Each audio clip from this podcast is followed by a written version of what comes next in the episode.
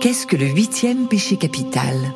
Le huitième péché capital est le péché le plus représentatif de notre époque. Ah ouais?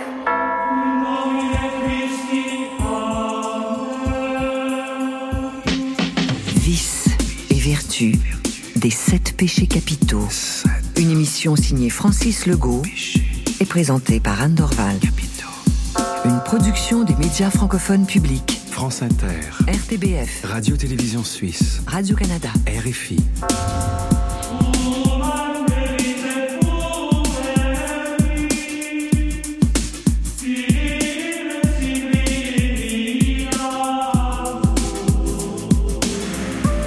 C'est au XIIIe siècle, lors du concile de Latran, que l'Église catholique fixe à sept la liste des péchés capitaux consignés par saint Thomas d'Aquin. Cette liste ne bougera pas pendant des siècles, et c'est seulement le 10 mars 2008 que le Vatican décide de la remanier. Monseigneur Girotti, alors régent de la pénitencerie apostolique, annonce l'ajout de nouveaux péchés, dont la pollution, les manipulations génétiques, les injustices économiques, la pédophilie, la consommation de drogue. Le Vatican y aussi sans surprise l'avortement. Cette nouvelle liste crée peu de résonance et ne marquera pas l'imaginaire collectif catholique.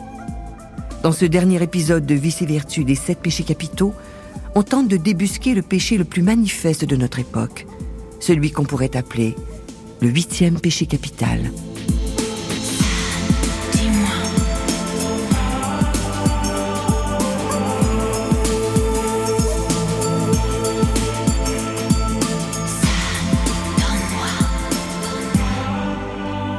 L'écrivaine Marie Laberge. Je crois que l'égocentrisme serait le péché capital à ajouter. Tout ramener à soi. Devenir le roi du monde à ses propres yeux et essayer d'imposer cette vision-là à tout le monde. L'égocentrisme ne pouvait pas exister au temps des péchés capitaux parce que l'ego est né au 19e siècle. Je dis pas que le vrai ego est né, mais le mot est né dans les années 1800 quelque chose. Donc, c'est une notion qu'on ne pouvait pas avoir, mais qu'on rejoint à travers tous les péchés capitaux dont on a parlé. Mais, mais je crois que l'égocentrisme, qui est une façon, à mes yeux, de rester un bébé. Parce que euh, l'enfant est est égocentrique parce que il doit sauver sa peau, puis il n'y a pas de moyen de défense. Donc, pour être nourri, pour être euh, lavé, pour, pour être amené quelque part, il a besoin de quelqu'un d'autre. Donc, il est dans une dépendance terrible. Et c'est normal que son nombril lui semble la chose la plus importante au monde. Parce que s'il n'est pas nombriliste, il va disparaître, il va crever. Donc, un bébé est égocentrique, ça va bien. Mais à partir de l'âge de raison dicté par l'Église, peut-être les sept ans, il faut commencer, il faut même probablement avant commencer à avoir la notion de l'autre, qui n'est pas là pour nous nourrir, pour nous aider, pour nous... Non, il est là en lui-même, en soi. Il existe. Il peut même nous menacer. Il y aurait la possibilité de le faire, mais il est là. Et cette altérité-là, le fait que l'autre existe, c'est fondamental dans une société, c'est fondamental pour tout être humain. Et l'égocentrisme, c'est la négation de l'autre. C'est utiliser à la limite l'autre pour exister encore plus fort. C'est se servir de l'autre, c'est le prendre, c'est le, le, le, le phagocyter, le dévorer tranquillement, le cannibaliser pour être encore plus fort et encore plus soi et encore plus, plus, plus égaux. Et ça, c'est un péché qui est de plus en plus courant. Je pense que l'égocentrisme, je ne sais pas pourquoi, c'est quelque chose qui me trouble beaucoup. La façon, tout à coup, dont nos sociétés sont comme centrées sur eux-mêmes. Il y avait des vertus dans l'Église de mon enfance, des vertus cardinales et théologales. Les théologales, donc, qui avaient à voir avec Dieu, c'était la foi, l'espérance et la charité. Ce sont des bien belles vertus. Et les vertus cardinales étaient la justice, le courage, la prudence et la tempérance. Tempérer les choses. Alors que les péchés cardinaux, ce sont les excès, les intempérances. Il y avait quand même une sérieuse logique dans ces choses-là. 700 millions de Chinois, et moi, et moi, et moi. Avec ma vie, mon petit schéma, mon mal de tête, mon poids au foie. J'y pense et puis j'oublie. C'est la vie, c'est la vie. 80 millions d'Indonésiens, et moi, et moi, et moi. Avec ma voiture et mon chien, son canigou quand il aboie. J'y pense et puis j'oublie. C'est la vie, c'est la vie. J'y pense et puis j'oublie. C'est la vie, c'est la vie. Un huitième péché capital pour l'essayiste Raphaël Enthoven. Je sais que la lâcheté ferait un excellent candidat pour une raison très simple, c'est que euh, la lâcheté euh, se vit ordinairement comme une vertu. C'est un vice qui se vit comme une vertu. C'est un péché qui se vit comme une prudence. C'est une démission qui se vit comme une connaissance. Et en cela, ça en fait, je crois, un, péché capital. Le paradoxe de la, de la lâcheté, c'est qu'elle raisonne. La lâcheté réfléchit, elle est raisonneuse. Euh, Dans l'Antiquité, Antigone discute avec sa sœur Ismène. Et Antigone décide euh, d'enterrer son frère Polynice, qui est traité comme un paria et dont la dépouille a été abandonnée au corbeau. Et Ismène lui dit, mais t'es complètement folle, pourquoi tu fais une chose pareille? Quelle idée d'aller mourir toi-même pour un type qui est déjà mort Enfin bon. Et Ismène, enfin, ce n'est pas qu'elle a raison, mais elle raisonne, elle réfléchit. Alors que Antigone n'a rien d'autre à répondre que c'est mon devoir et je dois le faire. Ce que je veux dire ici, c'est que le courage ne se questionne pas. Le courage ne se connaît pas. Le courage ne réfléchit pas. En revanche, la lâcheté a toujours un tas de raisons. Quand il y avait eu l'attentat dans le dans le TGV, euh, dans le Thalys, euh, Paris-Bruxelles, euh, eh bien, les gens qui s'étaient jetés sur le terroriste avaient tous en commun de dire je ne suis pas un héros, je ne me suis pas posé de questions. Alors que les gens qui s'étaient planqués et personne ne peut dire ce qu'il aurait fait ce jour-là. Mais enfin, les gens qui s'étaient planqués avaient eux d'excellentes raisons de le faire. Je suis pas payé pour ça, je ne suis pas compétent, je vais aggraver la situation, etc., etc. Aussi, ce qui est intéressant, c'est que la lâcheté, comme symptôme de l'époque, comme symptôme démocratique, se donne euh, bien souvent les contours flatteurs de la réflexion, de la, de la pondération. Par exemple, euh, quand on pense à Charlie Hebdo, euh, au moment de la première publication des caricatures du prophète, vous aviez des gens pour dire la liberté d'expression c'est essentiel, mais le respect c'est important. C'est-à-dire c'était des gens qui donnaient à leur trouille, au gouvernement de la terreur, les contours flatteurs de la pondération. Et ils appelaient ça la nuance ou la sagesse. Alors que c'était l'autre nom de la lâcheté, parce qu'ils tentaient, lâchement, de faire cohabiter des principes qui, en eux-mêmes, en eux-mêmes, parce qu'ils sont antagonistes, ne peuvent pas cohabiter. La, la, seulement la lâcheté, comme souvent, comme toujours, se donne euh, des contours réflexifs, des contours pondérés. Il faut euh, raison garder, se dit le lâche. Alors quand il dit il faut raison garder, il dit qu'il faut mettre les sujets qui fâchent sous le tapis. Ne parlons pas de l'affaire Dreyfus si on dîne ensemble au début du XXe siècle. Ne parlons pas de Didier Raoult si on dîne ensemble en 2020. Euh, mettons les sujets sous la table. Soyons lâches, soyons d'accord pour être lâches. Euh, L'autre sens qu'on peut donner à raison garder, c'est au contraire, mettons les sujets non pas sous le tapis, mais sur la table, en, en essayant de faire œuvre de raison et de partager les choses rationnellement. Là est le courage. Enfin, le courage, c'est euh, c'est une autre histoire que, que la lâcheté. Ce qui est certain, en revanche, c'est que hum, il ne suffit pas d'avoir été courageux toute sa vie parce que euh, on est toujours lâche une fois de trop. La lâcheté est omniprésente sur les réseaux sociaux puisque les réseaux sociaux offrent cette liberté inouïe si on le désire, ou quasiment tous les réseaux sociaux offrent cette liberté, de se, d'être anonyme.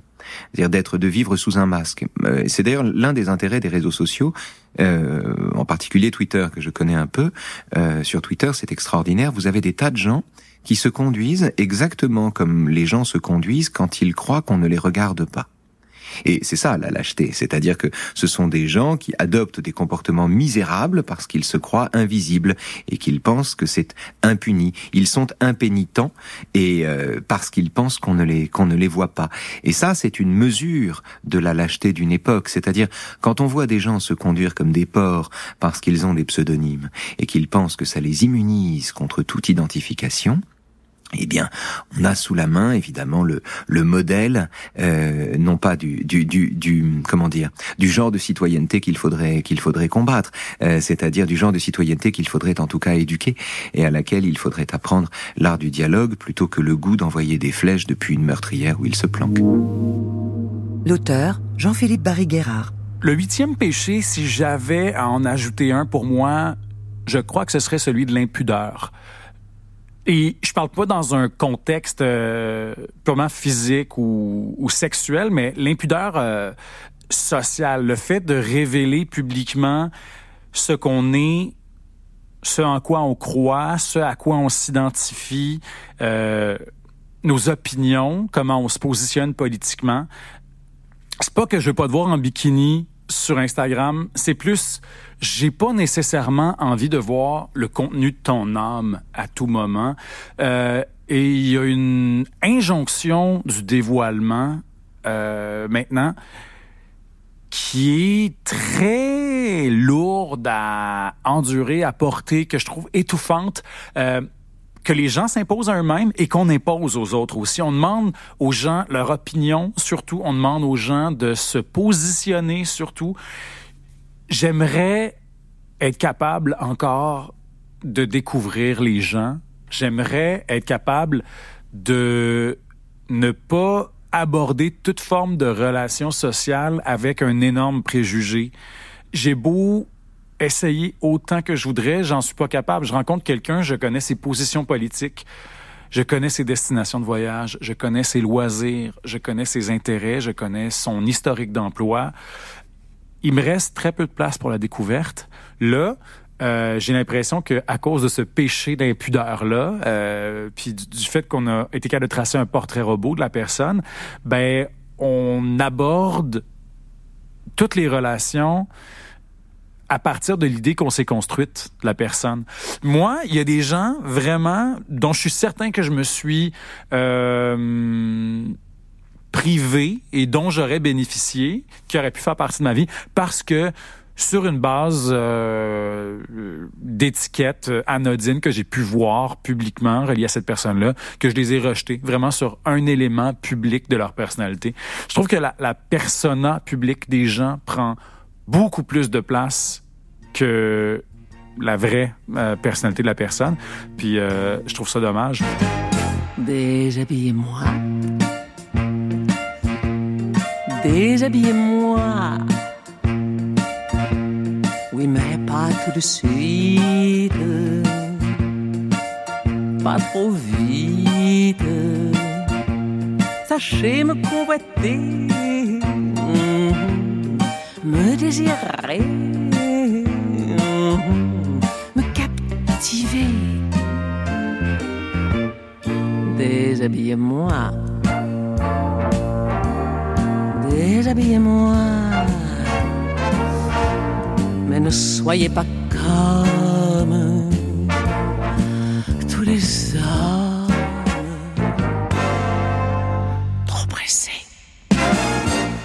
L'auteur Dany Laferrière. C'est, la délation. La délation, c'est le seul péché que, que l'Église, c'est-à-dire que la Bible, Saint Paul, reconnaît. Il dit qu'il n'y a que deux péchés. La négation, c'est-à-dire refuser l'Esprit Saint, refuser la présence divine, et la délation.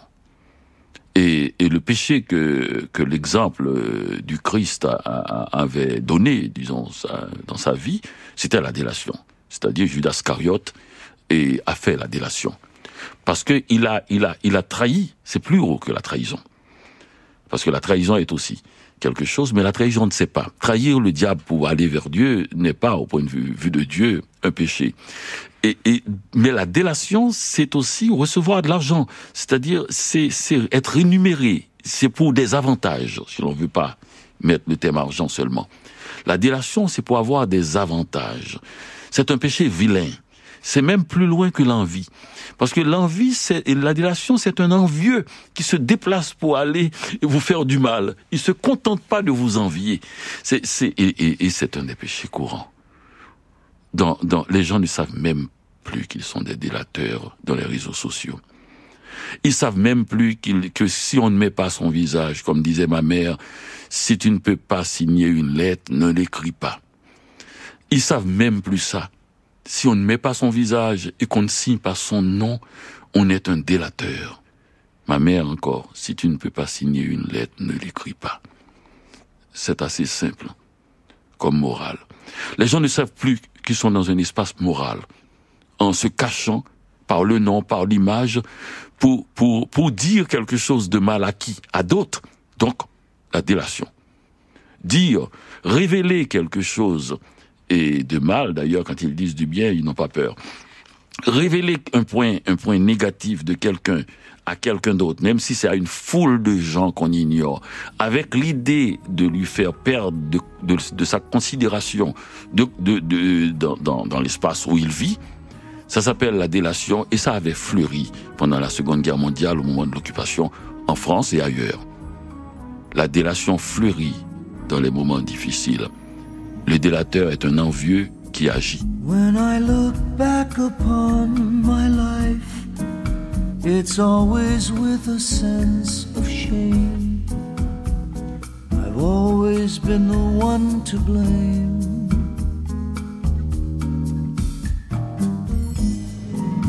For everything I long to do, no matter when or where or who has one thing in common too. It's a sin. A sin. What a sin. It's a sin. Le péché le plus contemporain pour l'autrice et députée de Québec solidaire, Catherine Dorion. la performance. Dans la performance, euh, qui est euh, le nouveau motto de notre siècle, il faut, faut que tout soit performant, faut que tout soit efficace, faut que tout aille vite, faut que tout ce qui est inutile soit élagué pour que l'action soit vraiment performante et vraiment efficace. Qu'est-ce que ça fait? Ça fait que c'est quoi tous ces petits moments-là qu'on a élagués pour être performants? C'est les moments euh, qui font de nous des êtres vivants? Les moments où on tombe dans la lune, les moments où on crée, les moments où on s'arrête pour contempler, les moments où on prend soin de quelqu'un ou de quelque chose qu'on n'aurait pas vu si on était resté dans la performance. Euh, la performance fait qu'on s'engage tous avec des œillères dans un chemin qui est pas tracé par nous en passant. On vit dans un monde capitaliste pour ceux qui l'avaient oublié. Donc on est très performant pour qui? Euh, On oublie de se poser la question souvent, mais on, tout ce qui, ce qui est important c'est d'être performant. Puis là ça nous augmente notre statut social, ça touche à d'autres péchés, hein, l'orgueil, l'avarice. C'est euh, ça, ça concentre autour de nous euh, quelque chose comme euh, un supposé droit d'exister, alors que le droit d'exister, ben, dans le fond, il existe quand on n'est pas performant.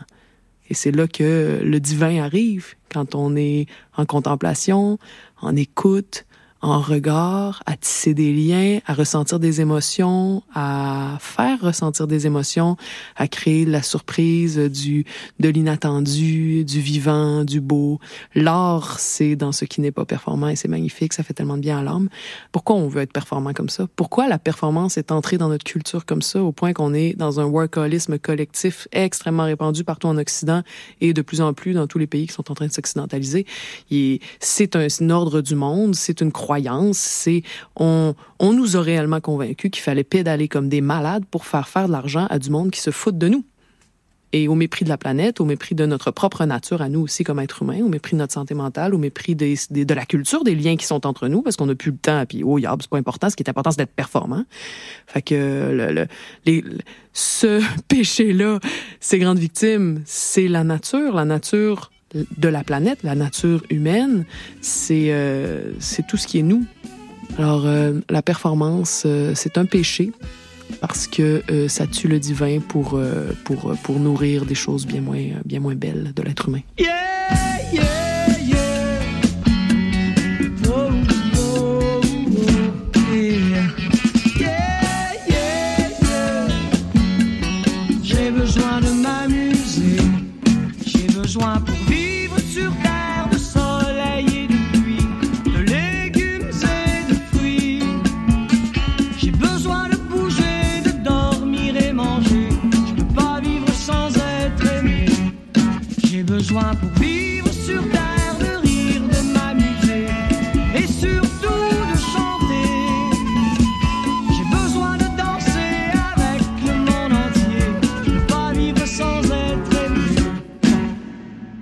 Le conférencier Inou, Alexandre Bacon. Si, euh, et je pense que dans la, si on veut, s'il y avait des, euh, des péchés capitaux autochtones, il y en a très certainement un là, qui servirait à décrire euh, l'attitude euh, euh, qu'ont certains euh, vis-à-vis euh, du monde qui nous entoure et qu'on pourrait peut-être euh, résumer en parlant d'anthropocentrisme. Alors euh, évidemment dans la dans la représentation du monde euh, des euh, des Premières Nations, il n'y a pas de, de rupture entre le monde animal et, euh, et l'homme. Euh, nous sommes partie intégrante du territoire, nous sommes le territoire, nous en faisons partie, nous en sommes issus et ce que nous faisons au territoire, nous le faisons aussi à nous-mêmes.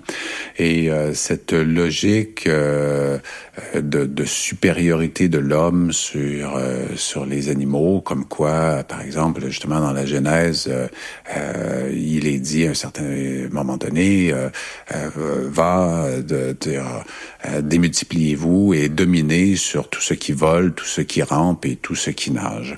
Alors, euh, je pense qu'il n'y a rien de plus opposé à, à la représentation autochtone que, que ces, ces phrases-là.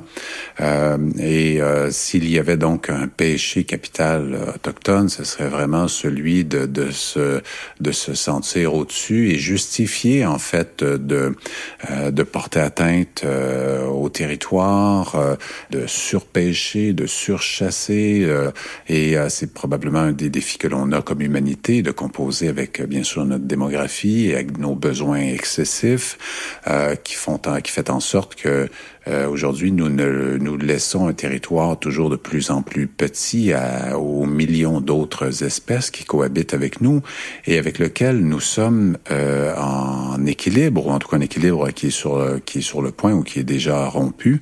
Alors, euh, pour moi, de, de toute évidence, là, c'est euh, euh, probablement euh, le huitième péché capital, ce serait vraiment l'anthropocentrisme. Ne tuons pas la beauté Ne tuons pas la beauté du monde. Nanana du du, va va va vi, vi, va va vi, vi, va. Ne tuons pas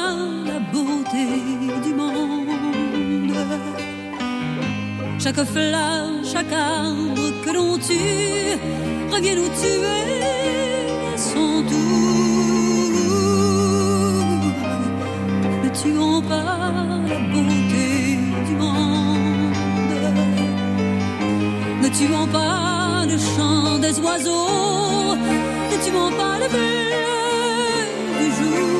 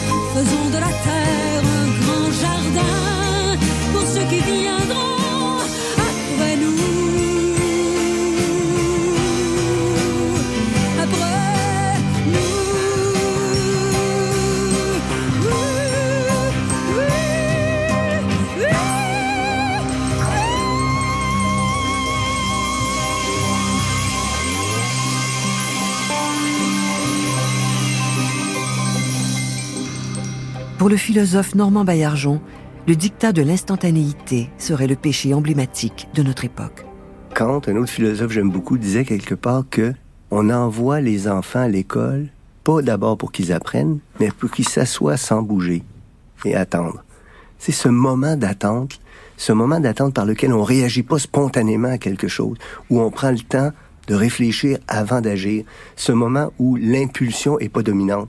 Je pense que le péché capital en ce moment de notre époque, ça serait ça. Ça serait cette tendance à réagir instantanément sans prendre le moment d'arrêt qui est celui de la réflexion. Et je pense que les médias sociaux nourrissent beaucoup ça et je pense que c'est dramatique pour la vie de l'esprit. Euh, donc cette tendance à vouloir instantanément avoir une réponse, cette tendance à croire qu'on connaît la réponse avant même de s'être interrogé, cette tendance à donner une réponse avant même d'avoir étudié correctement la question.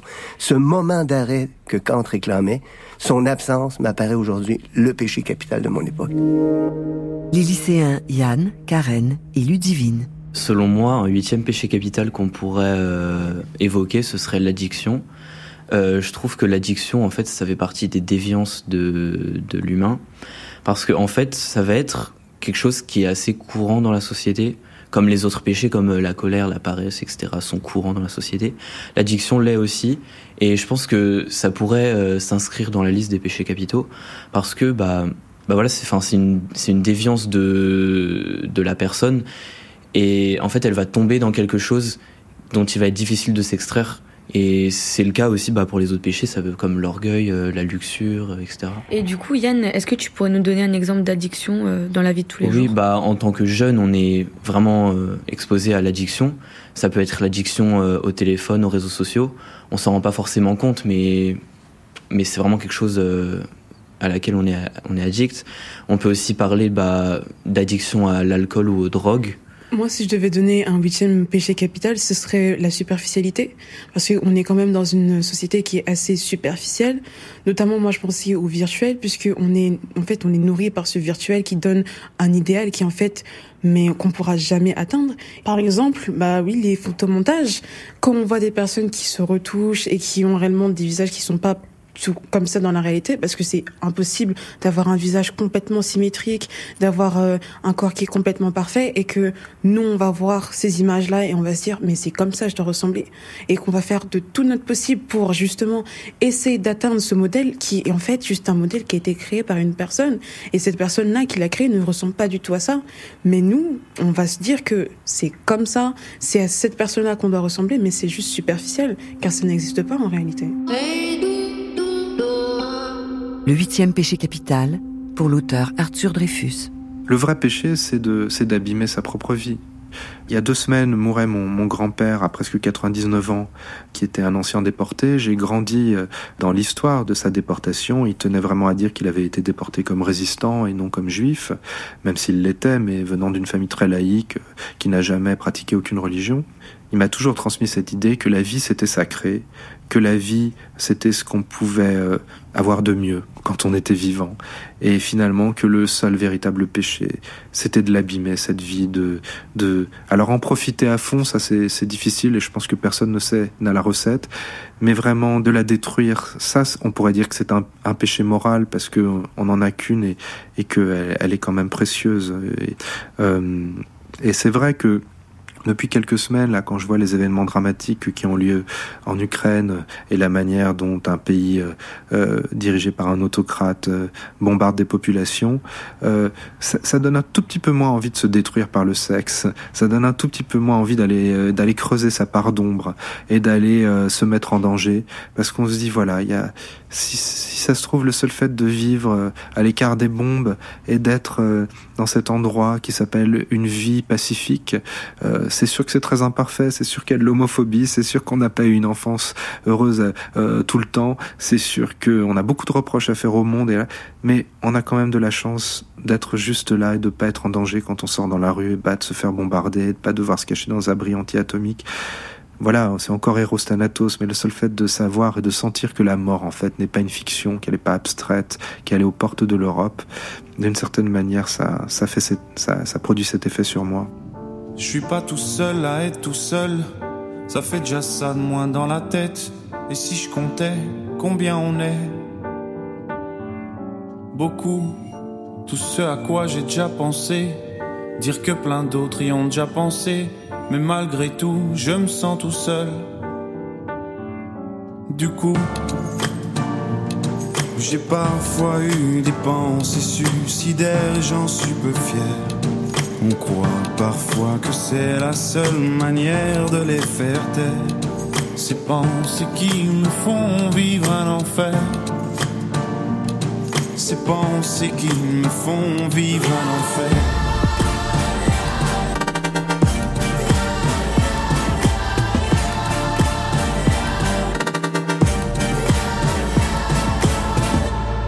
Est-ce qu'il y a que moi qui ai la télé? Et la chaîne culpabilité Mais faut bien changer les idées. Pas trop quand même, sinon ça repart vite dans la tête. Et c'est trop tard pour que ça s'arrête. C'est là que j'aimerais tout oublier. Du coup, j'ai parfois eu des pensées suicidaires et j'en suis peu fier. On croit parfois que c'est la seule manière de les faire taire. Ces pensées qui me font vivre un enfer. Ces pensées qui me font vivre un enfer.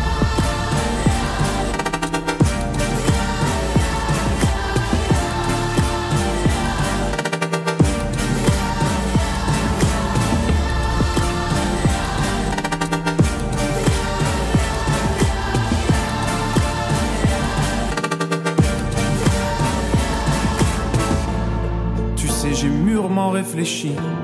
Et je sais vraiment pas quoi faire de toi. Justement, réfléchir. C'est bien le problème avec toi.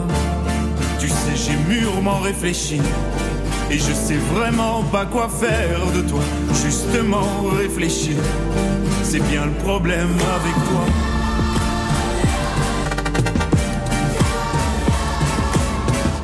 Une tendance très actuelle qui peut prendre l'allure de péché. Raphaël Enthoven.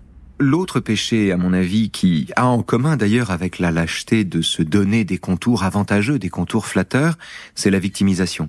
C'est l'art de se tenir, alors non pas seulement de se tenir pour une victime, euh, la victimisation, c'est l'art de, de transformer une cicatrice en plaie béante, de faire comme si une cicatrice était une plaie béante.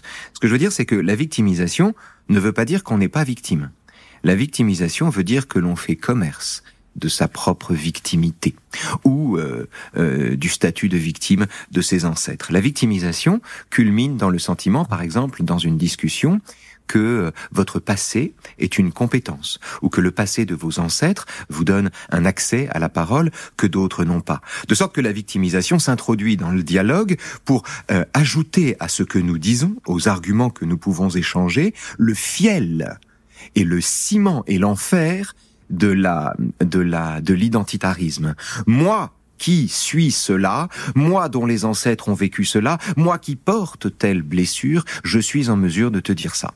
Mais alors, la victimisation ne prend pas seulement, si vous voulez, ses contours métaphysiques, identitaires. La victimisation, c'est aussi tout simplement dans une discussion en démocratie, c'est le fait de, comment dire, euh, dans une discussion, dans un débat, dans un combat, dans un pancras en démocratie, sur les réseaux sociaux par exemple, celui qui l'emporte, ça n'est pas celui qui donne le plus de coups, c'est celui qui donne le sentiment d'en avoir reçu le plus.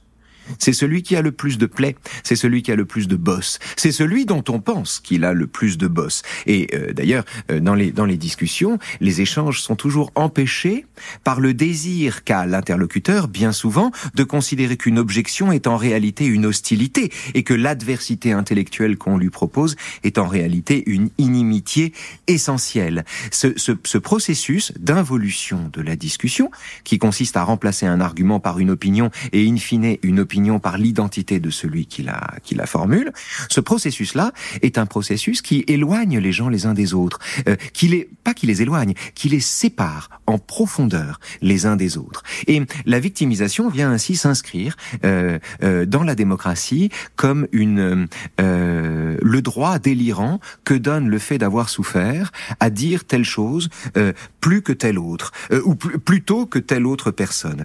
Et Chose intéressante, euh, le diagnostic de la victimisation avait été formulé par Nietzsche dans la généalogie de la morale au XIXe siècle, dans sa première dissertation, quand il dit que euh, euh, le, danger à venir, c'est la confusion de la force et de la méchanceté, et de la faiblesse et de la vertu. Nous commettons, et nous allons commettre en démocratie, l'erreur de tenir la force pour une méchanceté et la faiblesse pour une vertu.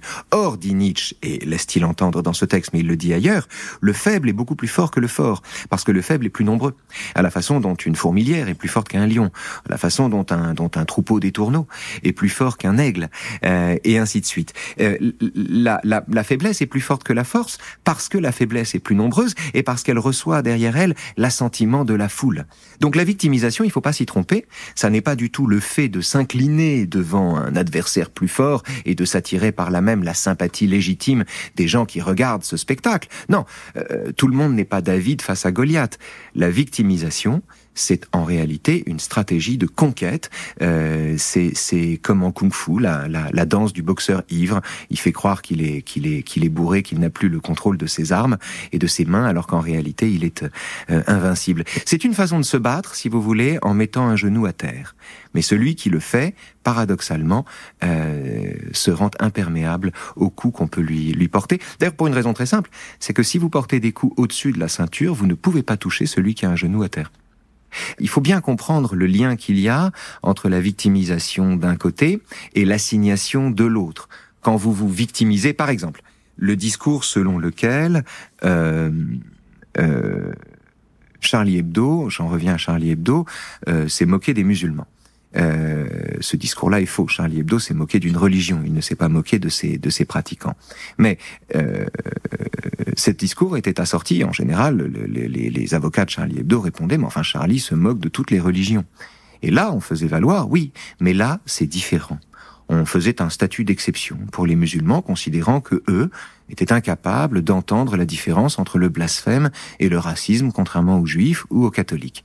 La victimisation, s'accompagne ici d'un processus d'assignation tout à fait paternaliste qui consiste à traiter les musulmans comme des bébés phoques, incapables de faire des nuances élémentaires entre le blasphème et le racisme. Celui qu'on rêve en victime est également celui à qui l'on demande de ne jamais sortir du statut de victime dans lequel on l'a commodément euh, euh, enfermé. C'est comme le mot de diversité, si vous voulez, qui désigne tout ce qui n'est pas blanc. Euh, diversité, c'est toujours c'est diversity, c'est le pays rose bonbon où sont nées toutes les toutes les victimes. Euh, la, la, victimisation n'est pas seulement un des travers de la démocratie, c'est peut-être en train de devenir son son caractère premier. Mais la victimisation, on en fait l'expérience dans les vies de couple. Chaque fois qu'on a le sentiment que le conjoint, euh, par l'exhumation de ses tristesses ou par le reproche qu'il peut vous faire de n'être pas suffisamment solidaire, par exemple, vous donne l'impression de capter l'essentiel à lui. Euh, et, et, de, et de s'attirer de s'attirer les, les la bienveillance de tous, euh, la victimisation. Le, le, meilleur exemple littéraire que on, on, on puisse en donner, c'est euh, dans les fragments d'un discours amoureux. Euh, Roland Barthes parle du syndrome des lunettes noires. Les lunettes noires, ce sont les lunettes que, que la dame décide de porter pour faire savoir à celui, à son conjoint, qu'elle a pleuré.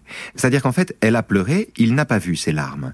Et donc, pour lui faire savoir qu'elle a pleuré, elle porte des lunettes noires, de sorte qu'elle reçoit à la fois la sollicitude qui accompagne des larmes, euh, comment tu pleures, que se passe-t-il, et et l'admiration que lui vaut le fait de cacher ses larmes. La victimisation, c'est ça. C'est porter des lunettes noires non pas parce qu'on pleure, non pas parce qu'on est triste, mais parce qu'on veut montrer qu'on pleure et ce faisant, et montrer qu'on cache ses larmes. Ça permet de ne pas pleurer, ça permet de ne pas souffrir, et ça permet d'écraser l'autre de sa supériorité morale.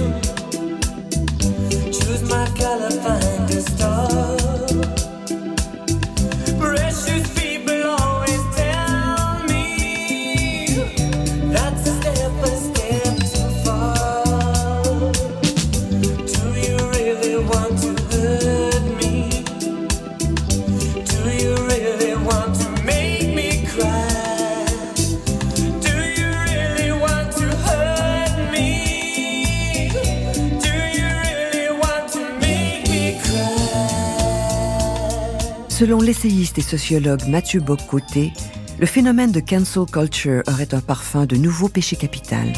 La cancel culture, fondamentalement, ou la culture du bannissement, ou la culture de l'éradication, c'est la traduction, je dirais, pratique de ce sentiment d'absolutisme moral des temps présents. C'est-à-dire, tout ce qui n'est pas nous doit être aboli parce qu'il s'agit non seulement d'une autre vision du monde, mais il s'agit d'une vision qui est fondamentalement toxique parce que chargée des préjugés du monde ancien. Et on va nous expliquer, par exemple, on va lire un, un classique, on va dire, ah là là, dans ce classique, par exemple, la représentation qu'on a des hommes et des femmes n'est pas conforme à notre représentation contemporaine du masculin et du féminin. On va lire un autre classique, on va se dire, ah là là, dans ce livre, il y a un sentiment de l'Occident, par exemple, qui n'est pas pénitentiel, qui n'est pas porté à l'autoflagellation, qui n'est pas porté à l'autodestruction et qui a le sentiment de sa légitime présence dans le monde. Ça, c'est mal. Et là, donc, j'ai- je, je redoute, je redoute donc, dans la, dans la cancel culture, je redoute non seulement, enfin, je constate, en fait, qu'il s'agit d'aseptiser le monde, d'éradiquer de l'espace public ce qui entre en contradiction avec la révélation diversitaire. hein. La révélation diversitaire, c'est-à-dire avant, fondamentalement, c'était le mal, c'était le péché, c'était un monde dominé par le grand méchant de notre époque, hein, le Satan nouveau, l'homme blanc hétérosexuel, et ensuite elle devient la diversité rédemptrice à la manière d'une nouvelle figure messianique. Et tout ce qui n'applaudit pas les temps nouveaux, et tout ce qui refuse de diaboliser les temps anciens, risque tôt ou tard d'être de euh, banni ou d'être euh, cancellé comme on cancellé comme on dirait au Québec. Et ça et ça pour moi c'est terrible. Comme je dis c'est un fanatisme. Parce que la cancel culture ne se contente pas de vouloir par exemple censurer les vivants. Hein, d'ailleurs vous vous noterez comment censure-t-on les vivants aujourd'hui? Eh ben, on n'entend pas les arguments du camp d'en face. On dit c'est un discours haineux. C'est un discours haineux. On n'est plus capable d'entendre la contradiction autrement qu'à la manière d'un discours haineux qu'il nous faudrait bannir. Et il faut aussi bannir les œuvres du passé parce que je le disais il y a des traces d'une autre histoire du monde qui est présente dans ces œuvres. Il faut en finir. Mais il faut aussi en finir avec les statuts qui, d'une manière ou de l'autre, viennent contredire le sentiment de notre souveraineté morale aujourd'hui. Et, là, on me dira, oui, mais d'accord, mais il y a certaines statuts qu'on doit faire tomber. D'accord, d'accord. Prenons les États-Unis. On a fait tomber les statuts du général Lee. D'accord. Mais quelques semaines plus tard, on s'en prenait au statut d'Abraham Lincoln. On s'en prenait au statut de Thomas Jefferson. On s'en prenait aussi au statut de Christophe Colomb. Donc, à partir du moment où on entre dans une logique d'éradication morale, tout doit passer. Et effectivement, aujourd'hui, tout y passe.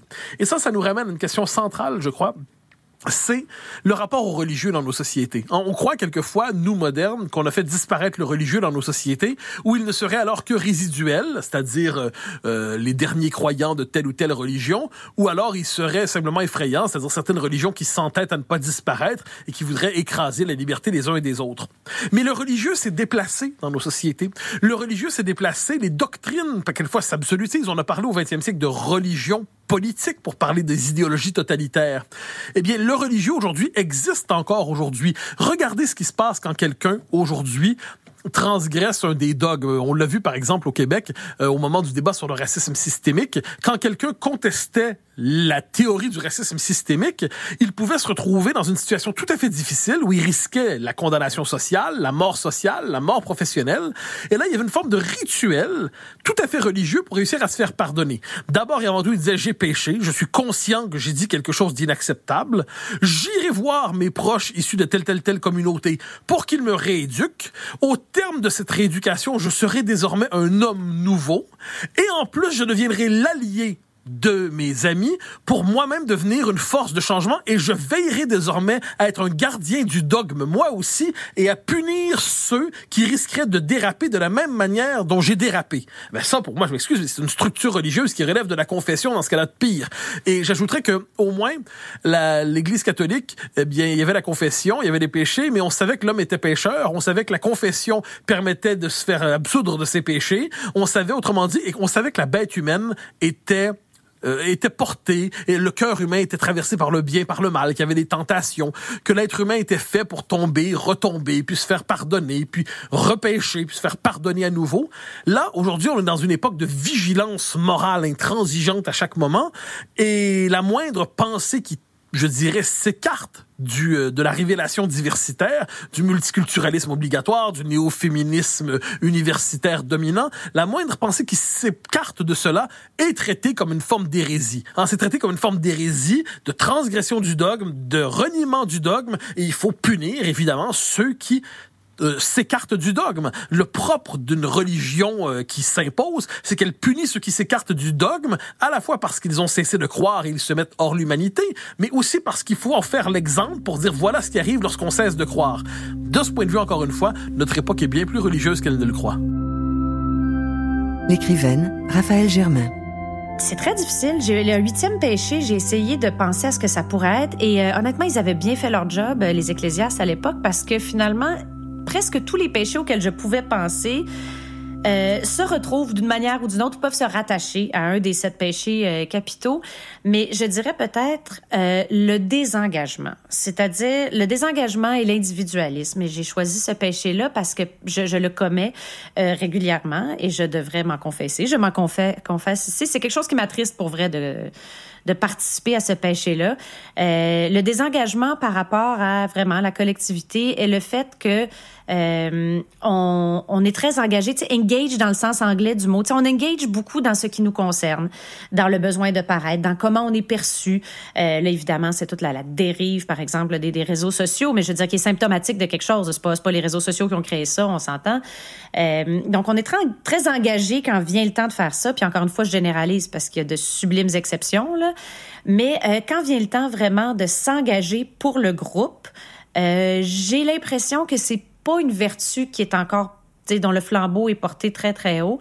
Et euh, beaucoup de gens vont avoir tendance à ne pas faire grand chose finalement. On est bien bien fort pour dire c'est donc ben poche on devrait donc changer les choses mais on le fait peu. Puis moi ça m'attriste. Je me rends compte que dans ma vie je fais à peu près rien pour ma collectivité. Je trouve ça terrible. Et- et ce qui est pire c'est que je suis pas encouragée nécessairement à le faire. Je suis pas vue comme quelqu'un de, comme une paria qui devrait justement faire des paternes austères à genoux parce que je m'engage pas pour ma collectivité. C'est pas considéré comme quelque chose de de de, de malsain. Là. Je suis pas considérée comme une citoyenne inapte parce que je ne m'engage pas pour ma société. Et pourtant, je me dis que je devrais l'être un peu. Et malgré ma conscience de ça, je fais rien non plus pour changer ça. Et j'ai dit régulièrement à ma fille qui a 10 ans, va falloir que tu changes le monde, va falloir que tu règles la crise environnementale, va falloir que tu règles les injustices parce que ça n'a pas de bon sens. Et en même temps, je me dis, quand je dis ça, je me conforte en me disant, je conscientise mon enfant. Mais je suis surtout en train d'y pitcher un problème que j'ai pas envie de gérer. Et je trouve ça terrible et je pense que je suis pas seule là-dedans. Mais euh, on, on devrait tous réfléchir à ça et on devrait réfléchir mieux et de façon plus active que je le fais parce qu'à part, à part le dire, je fais pas grand-chose. Et c'est terrible et c'est symptomatique d'un individualisme assez malsain qui devrait être ajouté sur la liste des péchés. Il voulait, il y pense, il espérait, puis en parlait, il l'a pas fait, il a pas bougé, il l'a regretté. Elle est partie, puis a perdu son temps, le temps ça court par en avant, et toujours plus tard qu'on pense, et toujours plus tard qu'on pense. Elle aimait, elle voulait, elle rêvait, elle priait, elle rien dit, elle s'est tue, elle l'a perdu, lui l'a jamais su. Elle a perdu son temps, le temps ça court par en avant, et toujours plus tard qu'on pense, et toujours plus tard qu'on pense. Par où tu regardes, laisse tes traces t'oublier. Si t'as quelque chose à faire, dis-les-moi, dis-les-moi, dis-les-moi.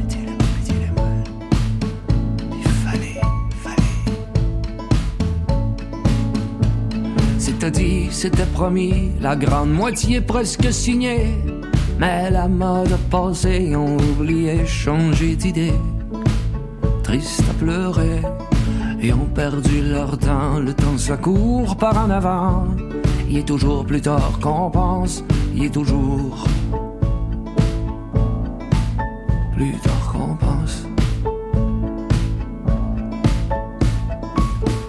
Par où tu regardes, laisse tes traces t'oublier. Si t'as quelque chose à faire, dis-les-moi, dis-les-moi, dis-les-moi. Il fallait, fallait. On voulait, on veut-tu, si t'es prêt ou si t'es perdu, mets ta main dans la mienne, avançons dans le temps. Tu veux pas disparaître, moi non plus, moi non plus. Faut pas perdre en mourant, le temps ça court par en avant. Il est toujours plus tard qu'on pense, il est toujours. Faut pas perdre en mourant, le temps ça court par en avant. Il est toujours plus tard qu'on pense, il est toujours.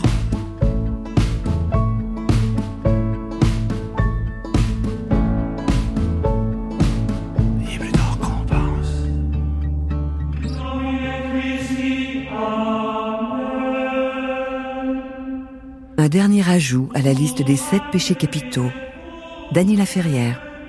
Je choisirais l'aveuglement.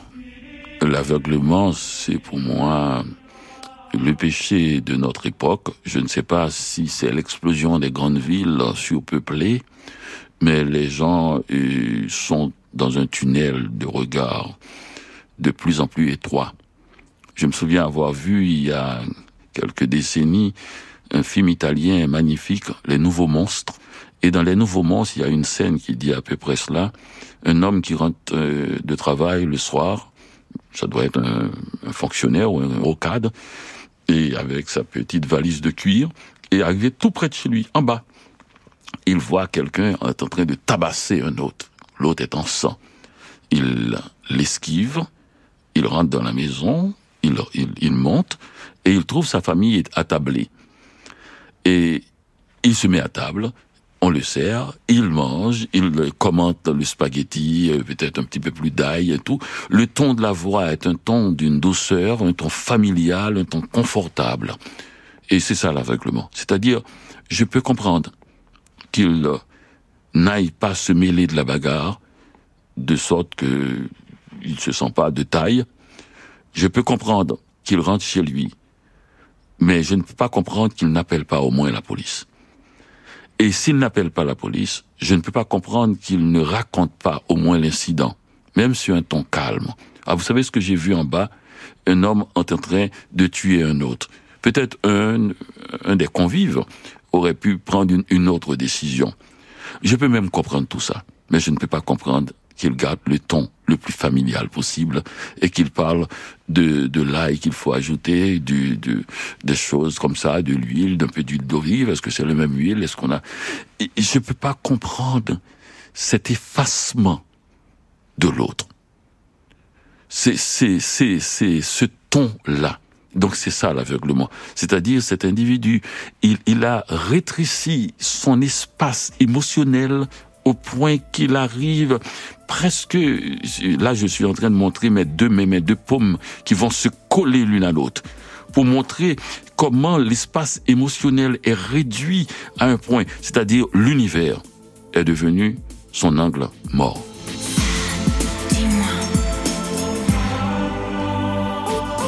C'était Vice et Vertu des sept péchés capitaux, une production des médias francophones publics. À la recherche, Maude Paquette et Marie-Claude Paradis. À la technique, Patrick Knoop et Félix Tellier-Pouliot.